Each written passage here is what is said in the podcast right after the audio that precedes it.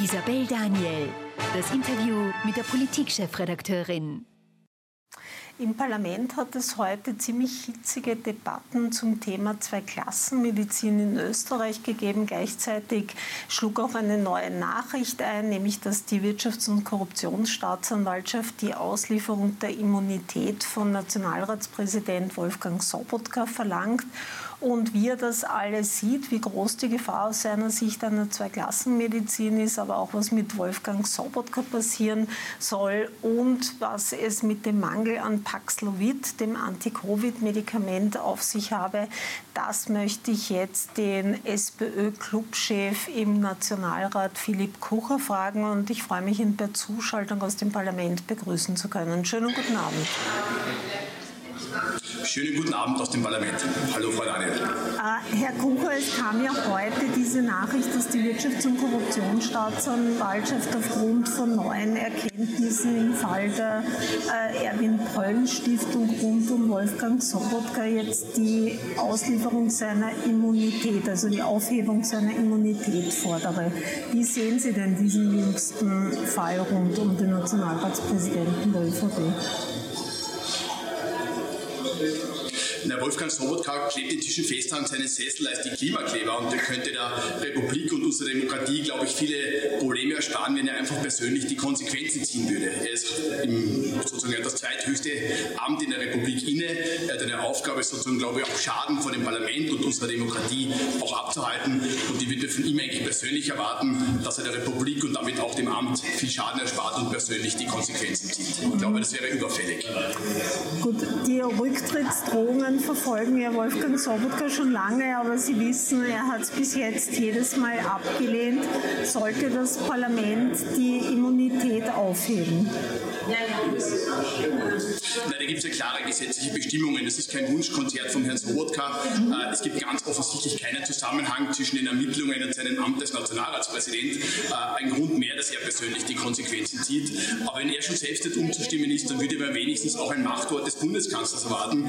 Und da sollte Karl Nehammer und Johanna Mikl-Leitner, die Landsfrau von Wolfgang Sobotka, eigentlich einmal persönlich das Gespräch mit ihm suchen.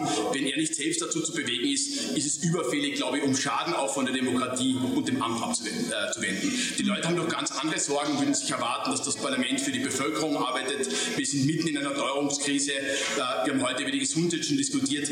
Und allein, dass wir jetzt monatelang über Wolfgang Sobotka reden müssen und es viele, viele Skandale bereits in der Vergangenheit gegeben hat, äh, ich glaube, es wäre wirklich höchst an der Zeit, dass er persönlich die Konsequenzen zieht. Wenn er nicht dazu zu bringen ist, dann wäre eigentlich Johanna Mikl-Leitner gut beraten, gemeinsam mit Karl Nehammer endlich das Gespräch zu suchen. Man kann nicht immer in alle anderen Richtungen austeilen und wenn es dann in den eigenen Reihen Vorfälle gibt, wie rund um Wolfgang Sobotka, steigt Johanna Mikl-Leitner. Ich würde mir da eigentlich mehr Mut erwarten. Mhm. Äh, Herr Kucher, Sie haben es schon angesprochen, es ging heute im Parlament natürlich auch um die Gesundheit, also die Situation des Gesundheitssystems. Und da gibt es ja von Ihnen durchaus auch Vorwürfe, dass wir immer mehr Richtung Zweiklassenmedizin gehen. Äh, wieso sehen Sie dieses Problem? Ich glaube, dass wir in Österreich immer stolz waren, dass wir das beste Gesundheitssystem der Welt gehabt haben. Aber wenn man sozusagen aus dem Parlament rausgeht, da helfen keine Sonntagsreden und sich einfach mit den Menschen unterhält, die tagtäglich 24 Stunden am Tag am Krankenbett arbeiten. Wenn man sich mit Menschen unterhält, die sozusagen seit Monaten oft äh, auf Arzttermine warten, dann merken wir alle, dass das Gesundheitssystem in Österreich gekippt ist. Und ich glaube, da hilft kein Schönreden. Da geht es darum, dass sozusagen jeder Euro, der ins Gesundheitssystem investiert wird, ein gut investierter Euro ist. Aber es ist einfach vom Hintergrund äh, dieser riesengroßen Herausforderungen und dieser dramatischen Situation, die die Pflegekräfte haben, die Ärztinnen und Ärzte haben, aber vor allem schwerkranke Menschen haben, dringend notwendig, dass wir über alle Parteigrenzen hinweg mehr tun. Es muss in Zukunft wieder die E-Card zählen und nicht die Kreditkarte. Und da müssen wir einfach über alle Parteigrenzen hinweg Lösungen endlich in Angriff nehmen. Da helfen keine schönen Worte etwas. Die Baustellen sind bekannt. Da geht es einfach um ganz konkrete Maßnahmen in Richtung bestmögliche Versorgung für wirklich alle Menschen in Österreich. Mhm. Was wären denn aus Ihrer Sicht die dringendsten äh, Bausteine, die man jetzt quasi legen sollte? Also was gehört jetzt dringend reformiert? Sie erinnern sich vielleicht noch vor, vor einigen Jahren, da hat die Frau Hartinger-Klein, damals Sozialministerin, gemeinsam mit Kurz, Strake, Kickel, die österreichischen Krankenkassen zerschlagen und hat gesagt, da wird es eine Patientenmilliarde geben. Jetzt hat der Rechnungshof belegt, dass das Ganze sozusagen keine Milliarde bringt, sondern hunderte Millionen gekostet hat und das spüren die Menschen jetzt in Österreich. Da gibt es Eltern, die oft äh, den ganzen Tag lang nichts anderes zu tun haben, als Kinderärzte durchzutelefonieren und nach zehn Telefonaten gibt es sozusagen äh, im Idealfall einen Platz auf der Warteliste. Da gibt es äh, schwerkranke Menschen, die acht Monate lang auf eine Hüftoperation warten und nur noch mit Schmerzmitteln über die Runden kommen. Und das sind, glaube ich, schon die Auswirkungen, dass man das Gesundheitssystem geschwächt hat. Damals war es wichtig, sozusagen den Privatanteil im Gesundheitssystem zu erhöhen und vor den Folgen stehen wir. Das heißt, die erste Maßnahme wäre es, dass wir das umsetzen, was man der Bevölkerung versprochen hat, nämlich ganz konkret eine Patientenmilliarde für die Gesundheit. Und dann werden wir einfach für die Zukunft auch mehr Ärztinnen und Ärzte ausbilden müssen. Es ist ja absurd, dass tausende junge Menschen, deren Traum es ist, irgendwann in Leben einmal Menschenleben zu retten und die die Chance haben wollen, Medizin zu studieren, dass die abgewiesen werden. Wir rasen auf einen dramatischen Ärztemangel zu und sollten deutlich mehr Ärztinnen und Ärzte ausbilden. Und ganz zentral ist dasselbe auch im Bereich der Pflege. Das ist die größte Berufsgruppe im Gesundheitsbereich.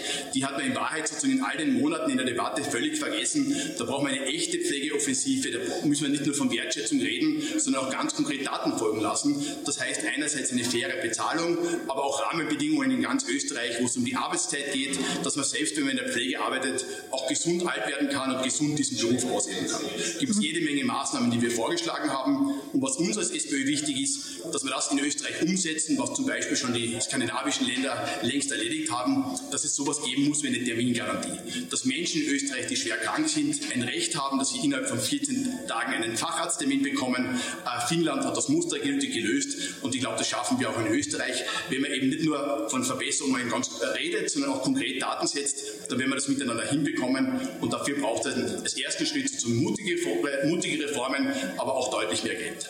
Mhm. Äh, weil Sie das ansprechen, quasi, dass man es leicht umsetzen kann. Jetzt äh, kommen wir ins vierte Jahr der Pandemie. Wir sehen derzeit eine äh, massive, also laut Experten sogar die höchste Corona-Welle und gleichzeitig einen Mangel an den Anti-Corona-Medikamenten für Risikogruppen Paxlovid. Wie erklären Sie sich das, dass äh, zu wenig von diesem Medikament bestellt wurde? Wer ist dafür aus Ihrer Sicht verantwortlich?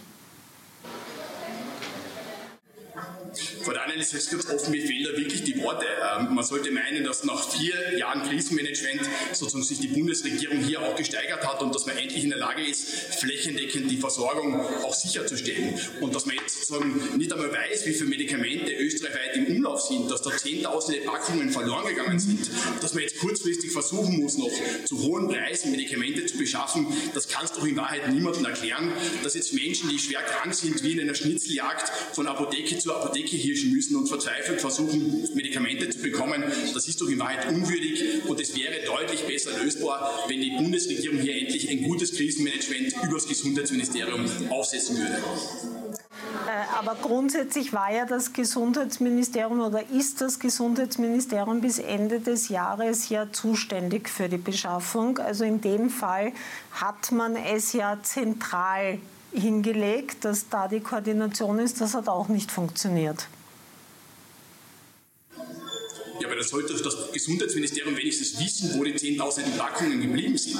Also, wenn man schon davon redet, dass man sozusagen sich um die Beschaffung kümmert und eine zentrale Koordination macht und dann nicht einmal beantworten kann, wo die Packungen hin verschwunden sind, dann zeigt das doch, dass da ganz offensichtlich, ist, äh, offensichtlich einiges nicht funktioniert hat.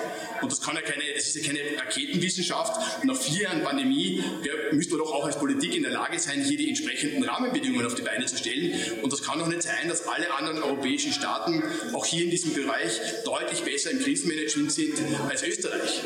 Mhm. Äh, schon zum Abschluss. Und das muss das wirklich, denken Sie nur, da geht es um schwerkranke Menschen oft, da geht es mhm. sozusagen um die, um die Großeltern, wo jetzt ich gerade heute den, den Fall aus dem, aus dem Waldviertel erfahren habe, wo dann wirklich sozusagen die, die Tochter, ich glaube, Dutzende Apotheken mhm. abgeklappert hat und nicht in der Lage war, sozusagen irgendwo eine Packung auch äh, sozusagen zu erstehen. Das sind doch Dinge, die sind doch für schwerkranke Menschen extrem belastend und auf der anderen Seite hören dann die Menschen vom Bundesminister, er hat sich super darum gekümmert, es ist genug äh, beschafft worden. Da hat doch ganz offensichtlich einiges nicht funktioniert. Und wir wissen doch alle, es geht deutlich besser. Und ich hoffe wirklich, dass hier nach vielen Pandemie die Bundesregierung endlich in die Gänge kommt. Äh, schon zum Abschluss, vier Jahre Pandemie, wie finden Sie generell das derzeitige Pandemie- oder das Corona-Management äh, der, der Bundesregierung?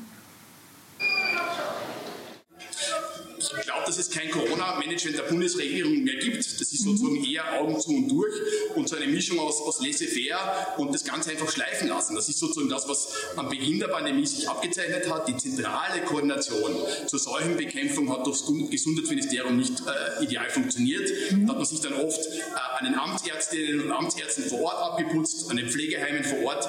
Das ist das, was Österreich deutlich schlechter gemacht hat als andere Staaten. Dass wir jetzt gesagt haben, wie können wir österreichweit ein gutes Krisenmanagement auf die Beine stellen, mit Expertinnen und Experten uns beraten und dann ganz konkret Empfehlungen auch für die Umsetzung vor Ort an die Länder und an die äh, Bezirke in Österreich weitergeben.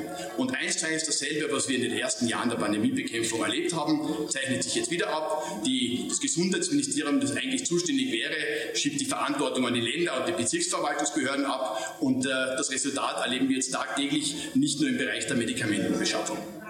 Absolut. Danke, Philipp Kucher, für dieses Gespräch.